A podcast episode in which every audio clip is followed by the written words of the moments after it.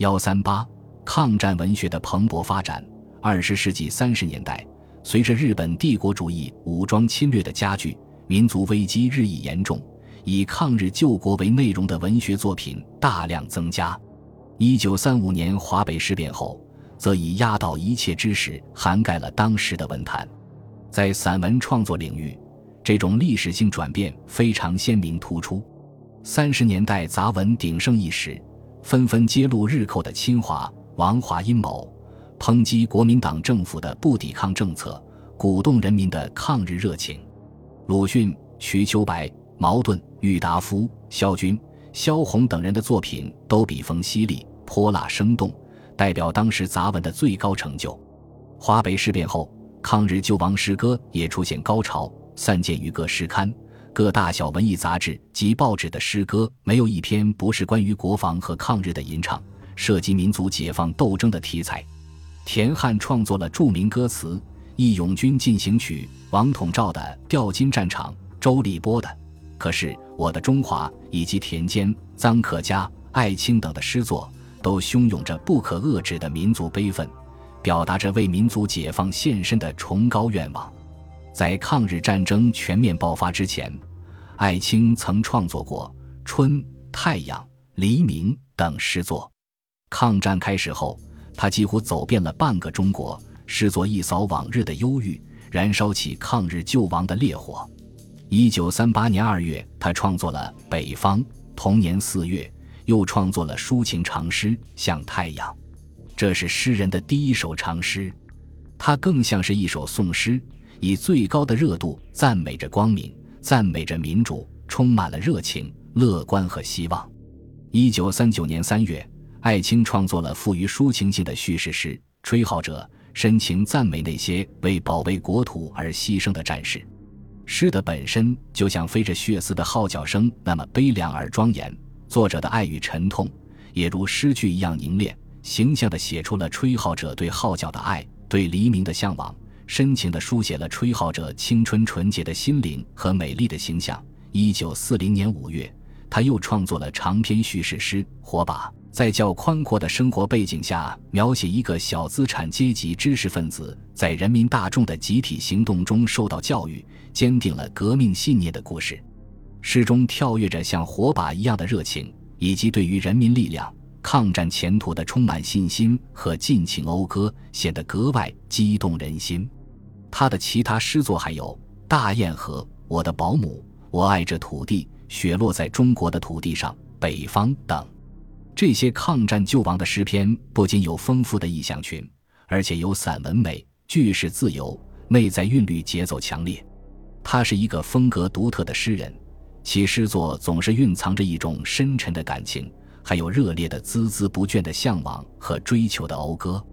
他的诗紧密结合现实，富于战斗精神，具有鲜明深刻的形象。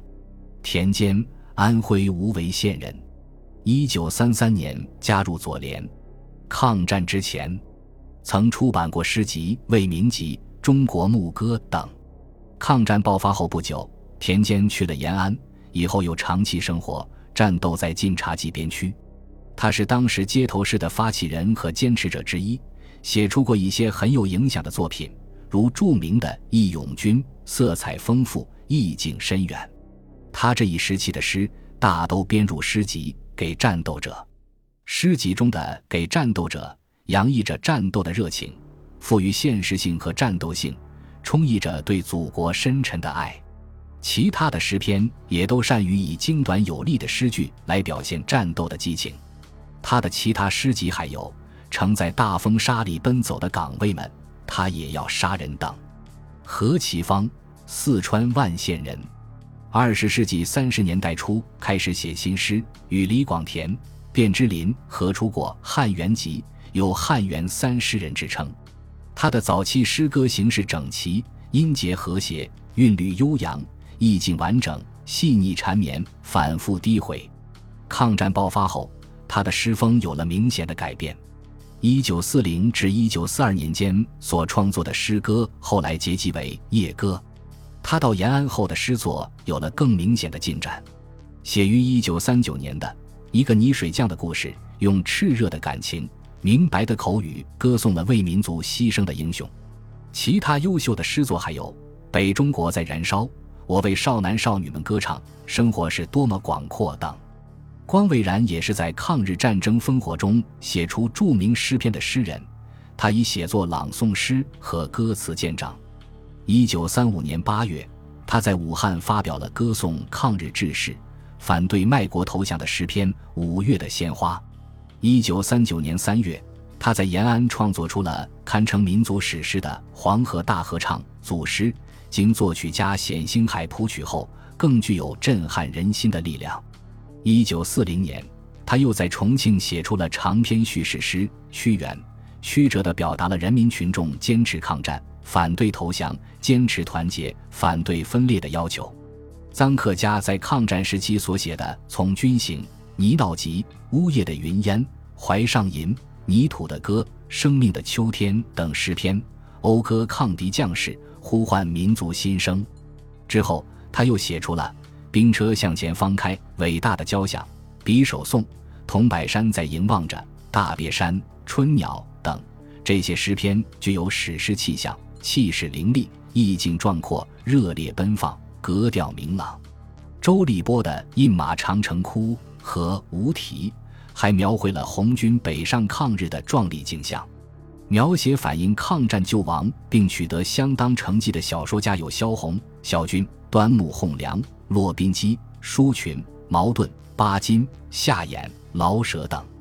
萧红的《生死场》以纤细而又带有几分粗犷的笔触，描写了九一八事变前后东北乡间生活的变化和他们民族与阶级意识的觉醒。抗战爆发后，萧红在颠沛流徙中又写下了《黄河》和《旷野的呼喊》。写于一九四零年的长篇小说《马伯乐》。则以冷峻辛辣的笔触刻画了一个毫无民族观念、贪生怕死的庸懦形象，展示了战时另一种人的面目。萧军八月的乡村，描写了一支东北抗日游击队在和日伪的激烈斗争中成长壮大的过程。作品粗犷有力。稍后发表的第三代，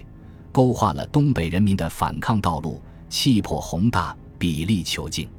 端木蕻良的《麓湖的忧郁》。背景粗犷浓重，抒情细腻柔婉。骆宾基的《在边境线上》，舒群的《没有祖国的孩子》等，或写意勇军的斗争，或洋溢着对祖国的眷恋。这些东北作家的创作，预示了一个更为远大的未来。抗日战争全面爆发后，一个新的文学时代随即到来。抗战初期，随着全国抗日统一战线的形成。文学的主题风格也表现出空前的一致性，各派作家捐弃前嫌，共同高歌民族的觉醒与奋起。文学运动呈现出一派少有的昂奋乐观气氛和慷慨悲壮的英雄色彩。在民族生死存亡的危急关头，诗人们以粗犷、高昂，甚至有些单调的歌喉，呼唤着民族的心声和解放。郭沫若的《战争集》，王统照的《横吹集》。以及艾青、臧克家、田间等人的诗，高举着爱国主义的旗帜。现代派的戴望舒、徐迟等也都卷入了抗战的洪流，写下了《元日祝福》《我用残损的手掌》《最强者》等爱国诗篇。在全面抗战初期，文学运动的基本主题是描写新人成长，歌颂新的民族性格的孕育和形成。它集中表现为两个侧面。一是正面描写国民党爱国官兵的英勇抗敌、慷慨赴死，塑造在旧军队中蜕变的新军人典型。这些作品多以淞沪抗战、台儿庄战役为题材背景。小说方面有邱东平的《一个连长的遭遇》，萧乾的《刘翠刚之死》；报告文学有骆宾基的《救护车里的雪》，我有右胳膊就行，在夜的交通线上；邱东平的《第七连》，我们在那里打了败仗等。二是表现民众的抗战热情，尤其是农民在抗日烽火中的锻炼成长。突出的作品有曹白的报告文学集《呼吸》，姚雪银的短篇小说《差半车卖街》，中篇《牛全德》和《红萝卜》，吴祖相的长篇《山红》等。此外，巴金的《火》和茅盾的《第一阶段的故事》等也有相当影响。这些作品以其强烈的现实性、战斗性，忠实地记录了民族的情绪，没有忧郁感伤，也没有技巧的玩弄，但缺少史诗般的宏大深刻。以武汉失陷和皖南事变为转折点，抗战文学的主题风格也发生了历史性的转变，而开始显示出其史诗般的浓郁、凝重和博大，暴露国民党统治下政治。社会的黑暗成为这一时期最重要的文学主题，矛盾的腐蚀以敏锐的政治嗅觉，通过被腐蚀下水的女特务赵慧明的心灵告白，深刻地暴露了国民党特务统治的血腥罪行和顽固坚持分裂政治路线的反动行径。手法新奇别致，用笔含蓄曲折，文辞机智闪烁，注重氛围的渲染和时序的颠倒错杂，隐喻暗示。象征的广泛运用，使小说扑朔迷离、神秘幽凄。宋之的《雾重庆》，则以沉痛愤慨的心情，描写了知识分子因禁不住环境的压迫和诱惑而没落。骆宾基的《北望园的春天》，以感伤的抒情笔法，描写在卑微平凡的生活重压下的知识分子孤寂灰暗的心理。巴金的《寒夜》，也表现小人物被生活毁灭的悲剧。爱吴的丰饶的原野、故乡、山野等，则暴露了国民党统治下四川乡村政权的腐败和堕落。沙汀的防空，在勘察家的一角，在奇香居茶馆里，联保主任的消遣等作品，以辛辣的笔触讽刺了国民党后方统治的黑暗，对那些借抗战以营私、大发国难财的基层官吏和土豪劣绅的可憎可笑。可比之处发掘出来，投以毁灭性的笑。一九四二年，他还写出了著名的长篇小说《淘金记》。小说以开采烧鸡杯金矿的事件为线索，写土豪劣绅们为发国难财而掀起的内讧，刻画和展示了各具性格的地方阶级群丑图。同时，它还是一幅乡土气息十分浓郁的四川农村风俗画。野草作家群的夏衍、聂干弩。宋云斌、孟超等人的杂文，在新时代下也显示出勃勃生机。他们谈天说地，论古道今，明是非，论逆顺，辨邪正，既鞭挞了现实的丑恶，也揭破了历史的真相。从抗战后期开始至解放战争时期，许多作家继续着国民性探索的主题，在大力弘扬民族正气的同时，也犀利深刻地解剖着各种民族精神孤寂。将抗日救亡的时代要求与对民族新生的呼唤结合起来，这一方面的代表作是老舍的《四世同堂》。这部小说写于1946至1949年，它描绘了自1937年七七事变到抗战胜利的八年间北平居民的沦陷生活，在广阔而又复杂的背景上，反映了抗日战争时期沦陷区城市的社会面貌，展现了那个动乱、悲苦。复杂的历史时代的生活画卷，它展示的是现代中国最深刻的历史巨变之一，显示的是历史发展的某些根本的规律。情节曲折复杂，众多的人物各具特色，喜剧与悲剧相互交织，借北平沦陷区一条小胡同里的悲欢离合，从容地反映了大时代的风云变幻，气度恢宏，容纳丰厚，是反映抗战救亡的文学中仅见的史诗性巨著。此外，值得一提的还有钱钟书的《围城》小说，写的是现代中国某一部分社会某一类人物。作者擅长心理描写，将抗战时期某些知识分子的面貌刻画的精微入妙，令人叫绝。